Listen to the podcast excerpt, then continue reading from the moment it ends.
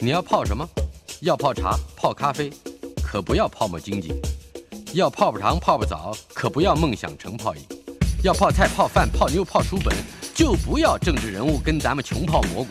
不管泡什么，张大春和你一起泡新闻。台北 FM 九八点一 News 九八九八新闻台今天进行的单元宅教养，宅教养今天的主题是状元的迷思，状元的故事。宅教养，今天是我们宅教养这个单元第五次播出。在过去的几个单元里面，我曾经一再的、再三的强调我对于升学主义、对于考试领导教学等等的不耐烦。我们总是认为孩子们上学，智育第一，成绩至上，用各种方式来鼓励孩子们在学业方面的竞争心，以及把孩子人生目标狭窄化。不光是就学的时候如此，日后就业的时候也是如此。讲的高深一点，那就是把生命情调放窄了；讲的平易一点，那就是把生活趣味给弄窄了。我们让一代又一代的孩子在成长之后，无论是和他的同学、和他的同才、和他的同行同业，也就是在同一个轨道上或者是跑道上的人，要胜过他。也就是说，我们想当状元。今天宅教养就谈谈状元的故事。我们看看，在封建时期，在科举时代，在还没有升学主义这个名词的时候的升学主义，究竟它的本质以及它的最后目标有些什么样有趣的故事？这些故事不见得能够鼓舞我们在今天继续成为状元，而且最好是如此。话说，状元最早也称作状头，脑袋这一头。这个名称起于唐朝武则天做皇帝的时候，但是究竟谁是中国历史上的第一个状元或者是状头，已经无所考察了。我们今天谈的大体而言是清朝的状元。清朝从顺治三年丙戌年开始。也就是清朝的第一科，一直到光绪三十年甲辰最后一科，无论是正科或者是恩科，共计一百一十二次。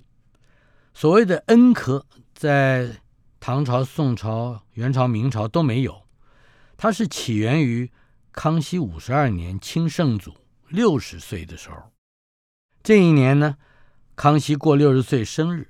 特别开一科，也就是给知识分子、读书人多一科的机会。此后遇到了皇帝、皇太后整寿，或者是其他的庆典的时候，哎，都会开恩科。好了，回头来说，状元是怎么产生的呢？清朝的考试一共分为三级：县里头一级，省里头一级，京师里头一级。一开始的时候呢，那孩子们童生入学就叫做生源，俗称秀才，每年都有机会。而省的考试称为乡试，乡就是故乡、家乡的乡，能够中的就叫举人。除了恩科以外，三年一举，但逢子年、午年、卯年、酉年，子午卯酉。这四个年份，八月份来举行，八月份是到秋天了，所以称之为秋闱。这个闱就是一个门字边儿里头一个委托的委。闱我们常常说，哎，考试入围了，围场就是这个字。秋闱，京师的考试集合各省考中的举人，称为会试，也是三年一举。就正好是子午卯酉的次一年，分别是辰戌丑未这四个年份，相是第二年的三月举行。三月是春天，所以也叫春闱。又是以由礼部来主持考试的事务，所以也称之为礼闱。会试考中了之后，实际上已经是具备了进士资格，但是，一般称礼部考试通过之后，不叫进士，叫贡士。贡就是西贡的贡，进贡的贡。会试通常在四月中旬发榜，还需要经过一次复试，也就是再考一次，在四月二十一号叫殿试。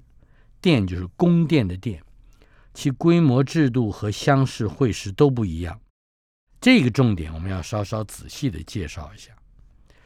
所谓的殿试，只考策问，所以它有个美称叫金殿射策。金就是黄金的金，殿就是宫殿的殿，射就是射箭的射，策就是计策、策论的策。这个策问的考题呢？大多数是跟当时的实际政务有关。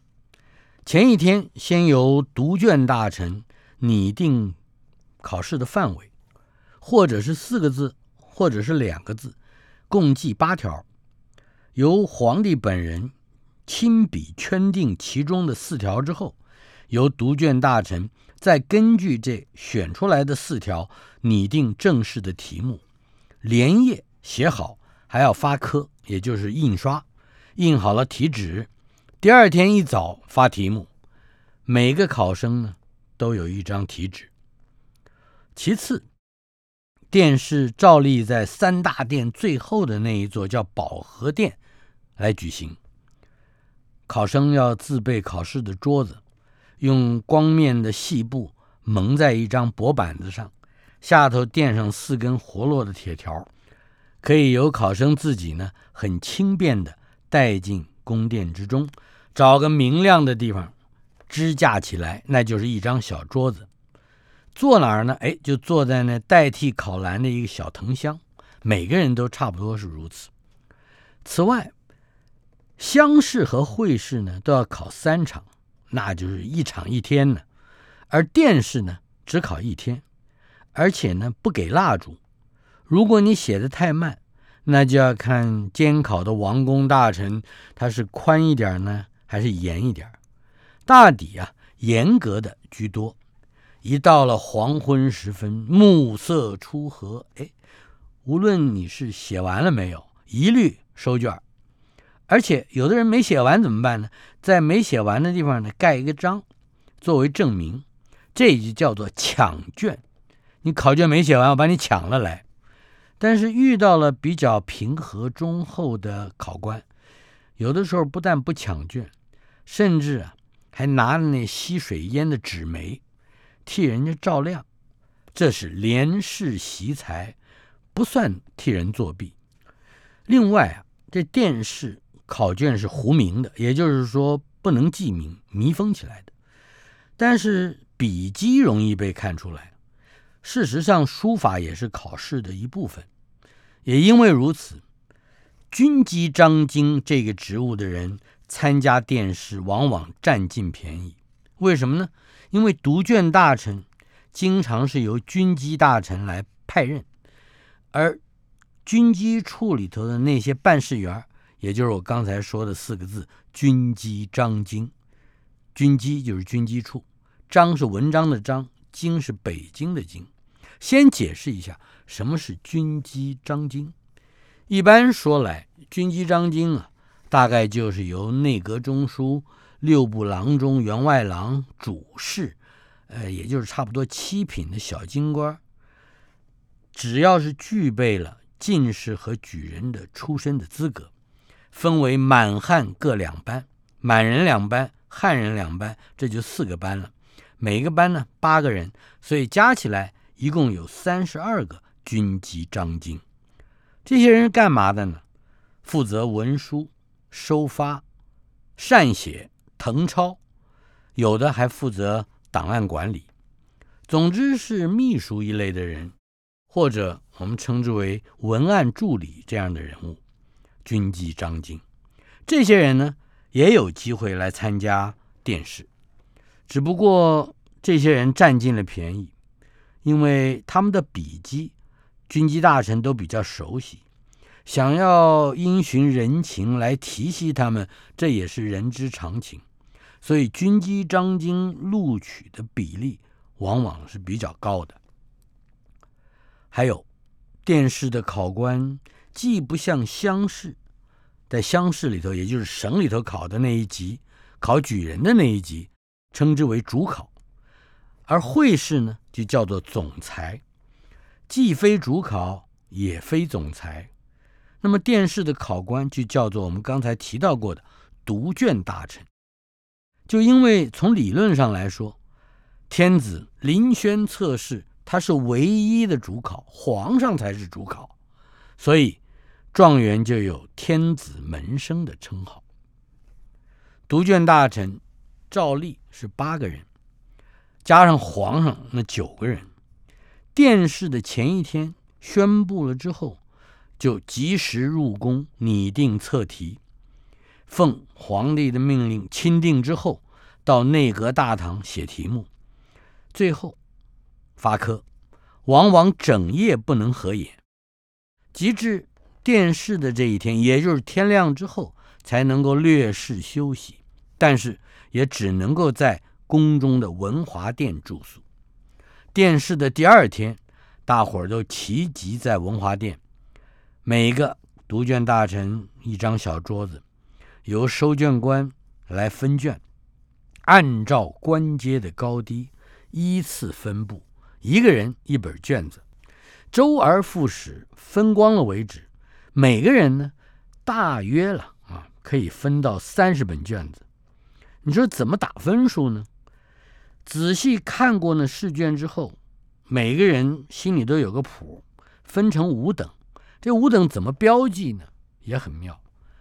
第一等的打个圈儿，第二等的打个三角框，第三等的打一点儿，第四等的画一条直线，第五等的也就是最差的打个叉，一般称之为圈尖点直叉。每个人看完他分的那全部的卷子之后，留置在原处，再到第二桌看另一个人所分到的卷子，就这么一桌一桌看过去。看完全部的试卷，这个就叫做转桌。现在在声色场所里头称转台的，哎，也就是这么个意思。光是转桌，这八个读卷大臣也得花上两天的功夫。您算一算吧，一个人三十本左右，八个人不就是两百四十本左右吗？然后呢，再公推这八个人里头科举的名望最高的。一个人来主持评定前边的十名，也就是前十本。这十本卷子是要进呈给皇帝看，所谓钦定的名次大致是不会动的。在皇上面前拆开了密封，前三名呢是为三顶甲，状元榜眼探花；第四名叫传卢，可是第四名到第十名呢是第二甲。第二甲取七个，但是例外的情形也不少。到底谁能取，谁不能取，也就取决于皇帝的一念之间。这件事情在乾隆朝尤为常见，也就是说，乾隆喜欢用自己的意思来决定谁当状元。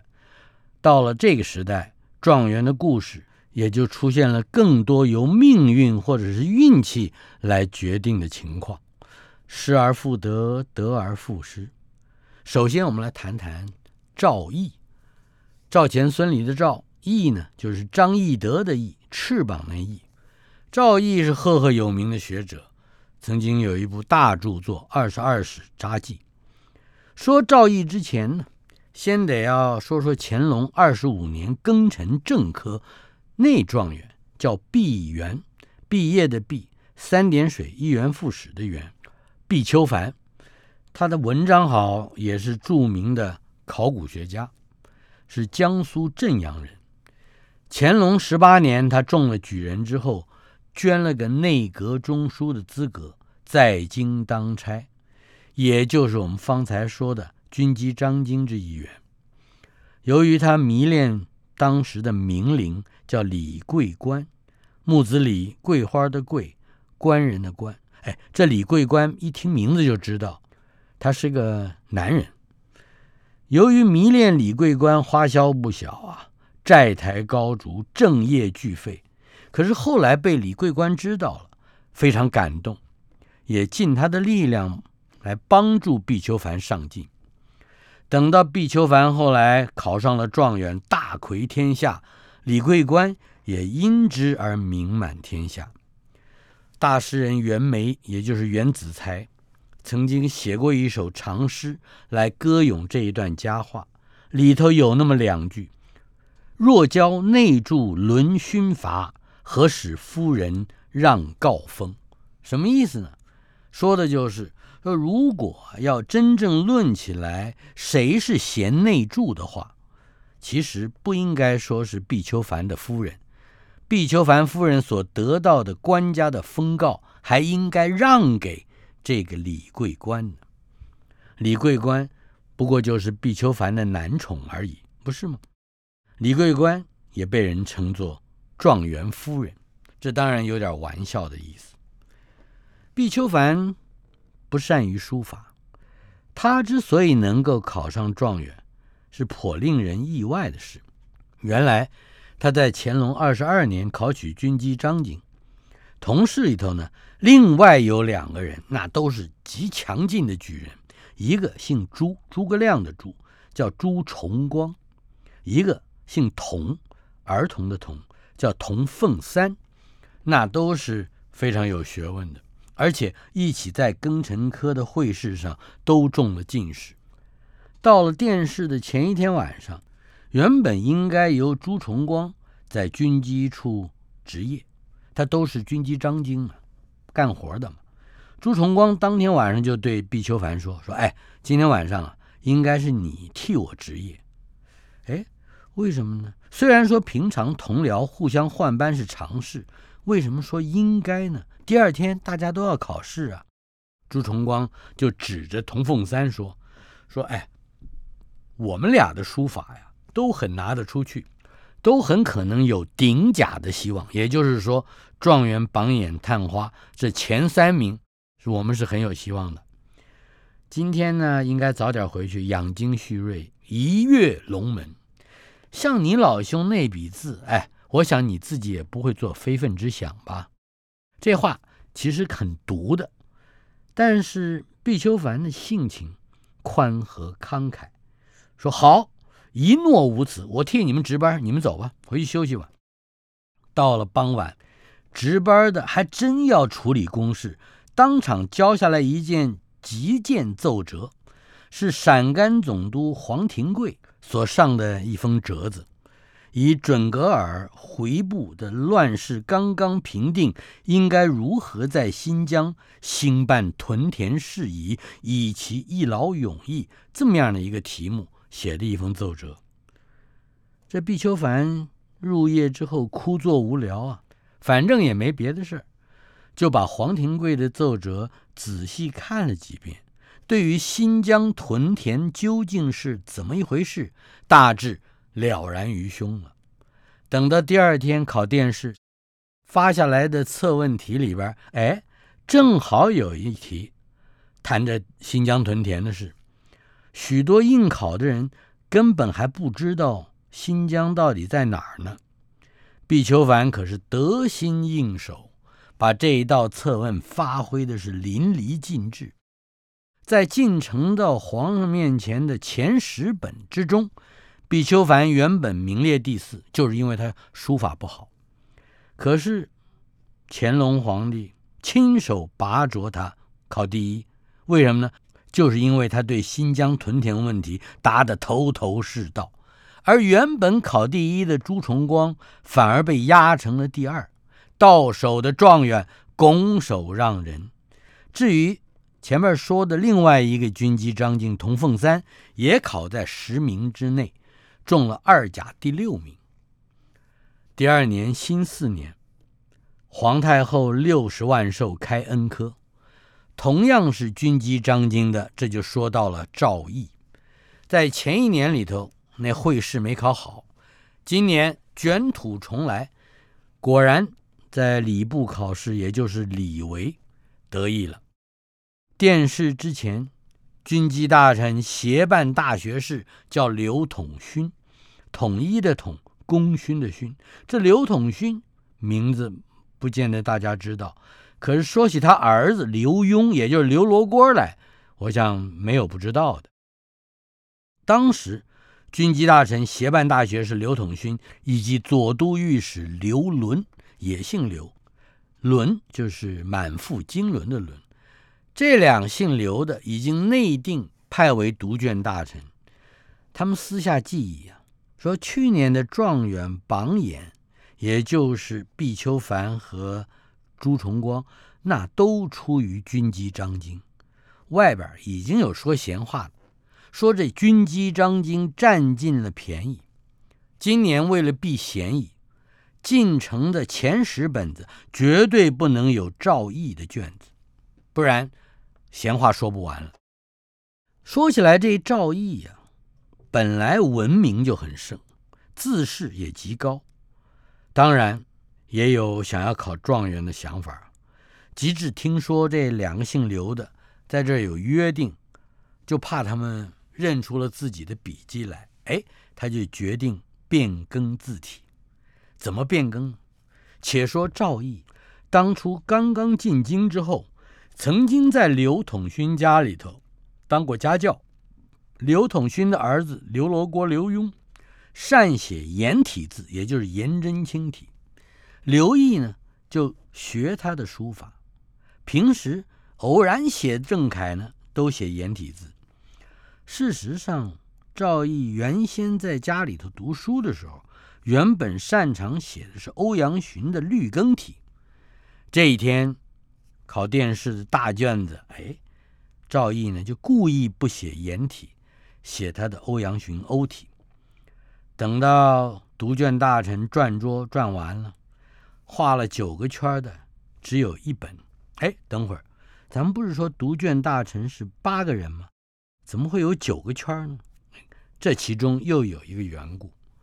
原来刚刚平定回疆的定边大将军赵惠，赵就是京兆的赵，惠就是恩惠的惠，是个奇人。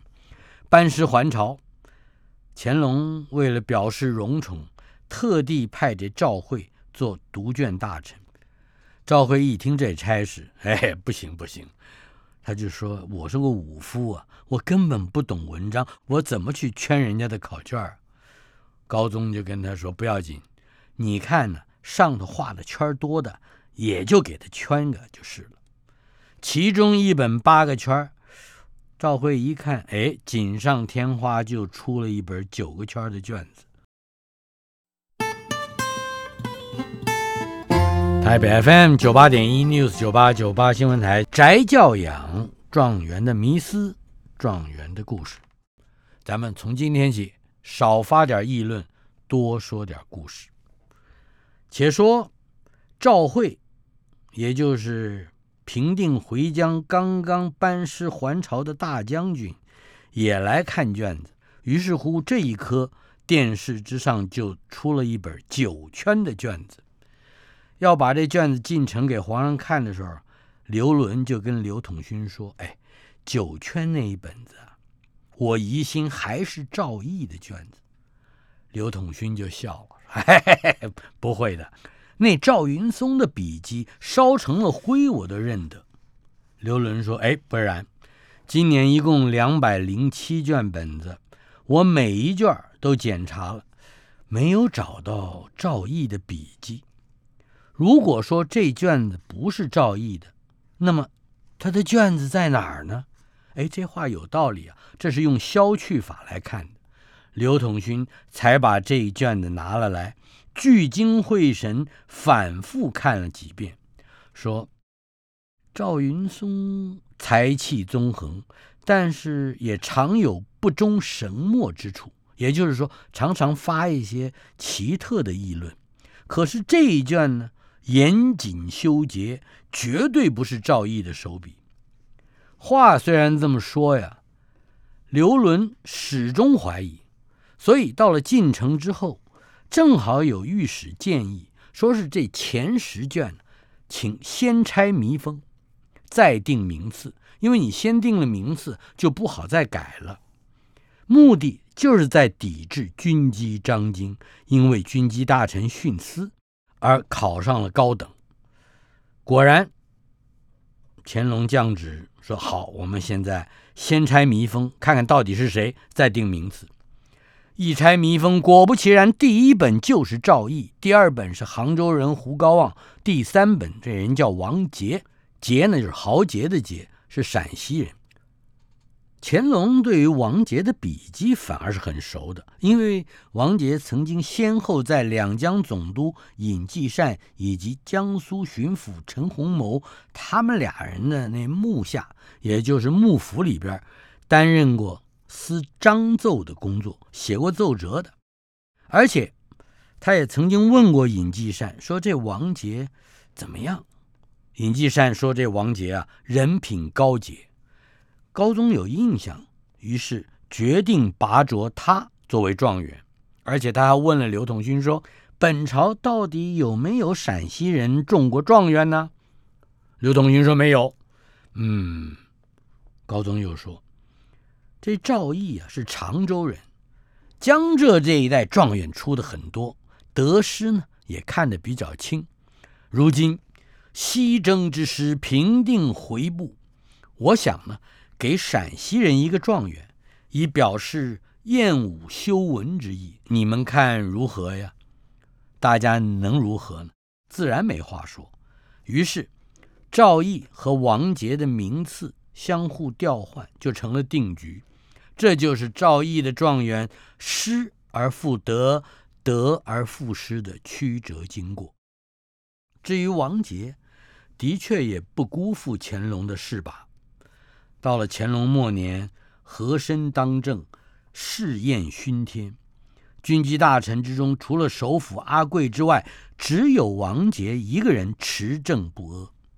有一回啊，和珅拉着王杰的手说：“哎呀，这双手好软呐，真好。”王杰回答道：“这双手虽然好，不过不会要钱。”和珅一听这话。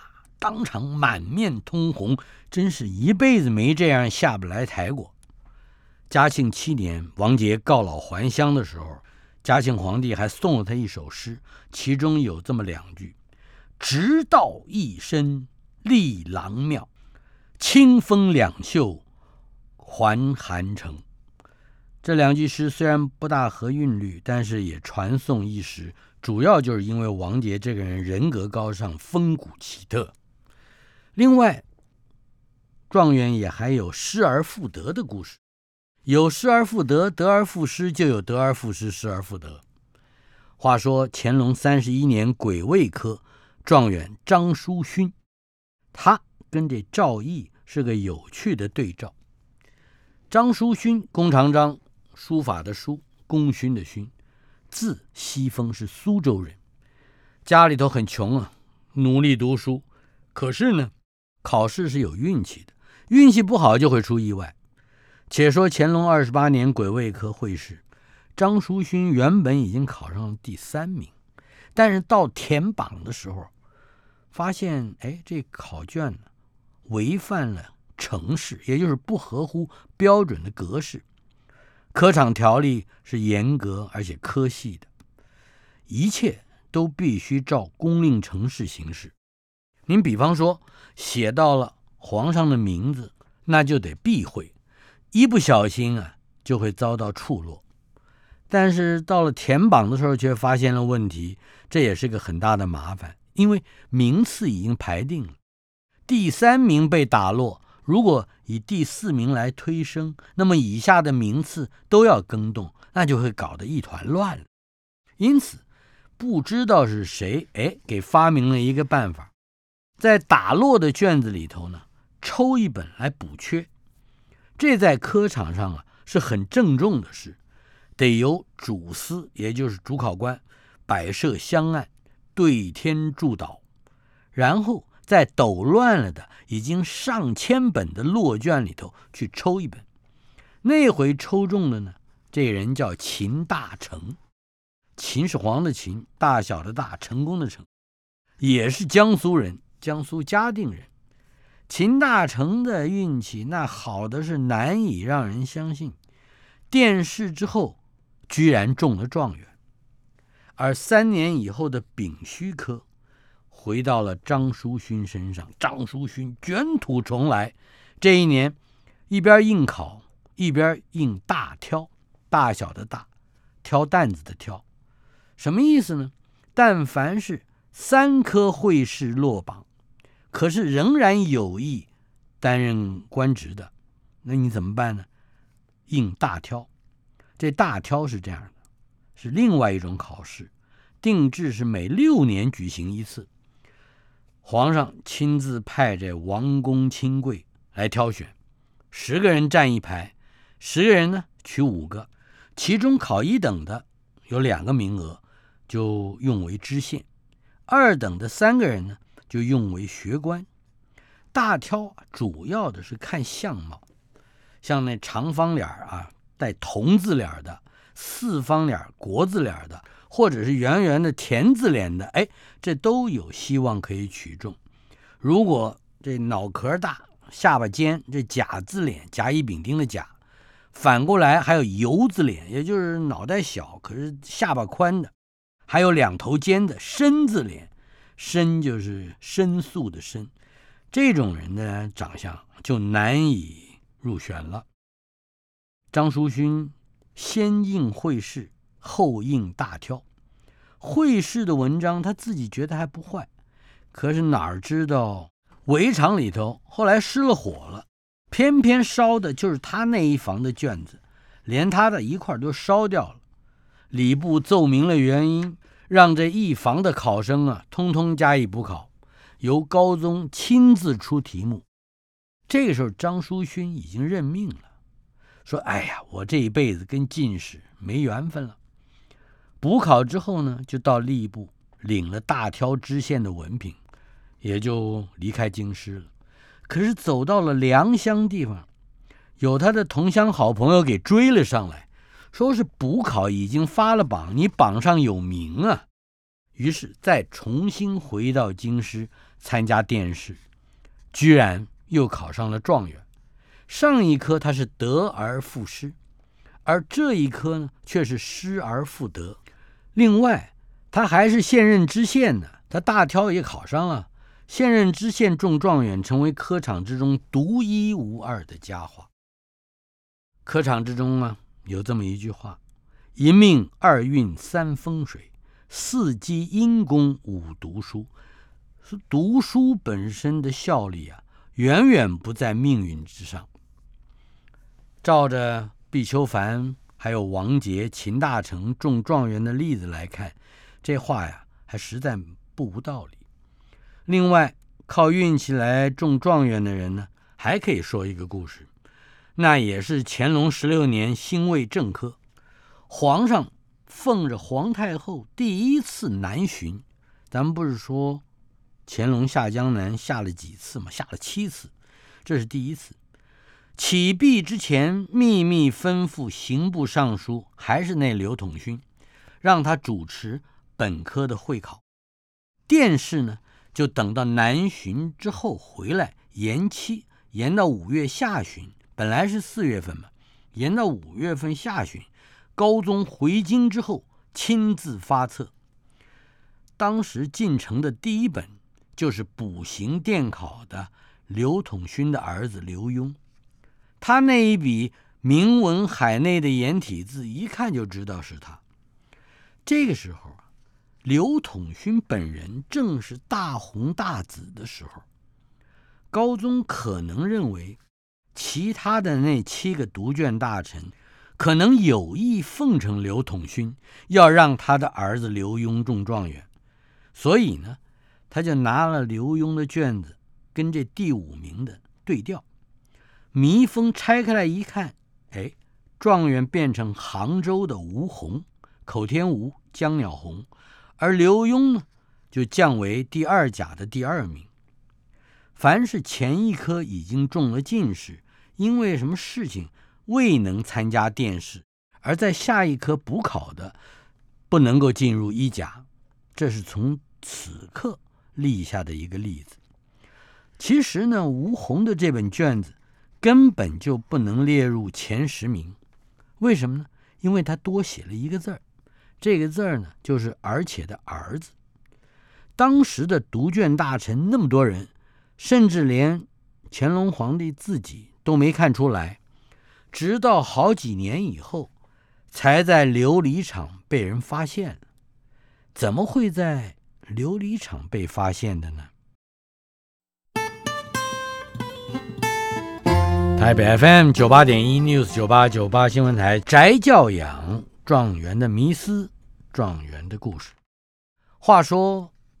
吴宏在乾隆十六年辛未正科考上了状元，他本来是在第五名的，结果呢被皇上亲自调到前头来，其原因就是乾隆不希望当时正是大红大紫的刘统勋他的儿子刘墉考上状元，那样就太过于锦上添花了。好了，可是吴宏这本卷子有问题。后来在琉璃厂被发现了。原来，琉璃厂有一家专门供应考试文具的文具店，叫做荣禄斋，光荣的荣，利禄的禄，斋就是斋戒的斋。话说在发榜前夕，写榜的时候，中榜的名条陆续由贡院的门缝里头塞出来，荣禄斋呢就把它绘印成纸，公开发售。称之为红录，红色的红，记录的录。为了招揽生意，荣禄斋呢，每每托人设法从内阁大库之中偷出墨卷来，张贴在店门墙上，供人观摩。而吴红的侧文里头多了一个儿子，之所以没有被发现，那是因为前一页的最后一个字是儿。而抄写的时候，第二页的第一个字又抄了一个“儿”，也就是所谓的眼文，敷衍的“眼”多了一个字。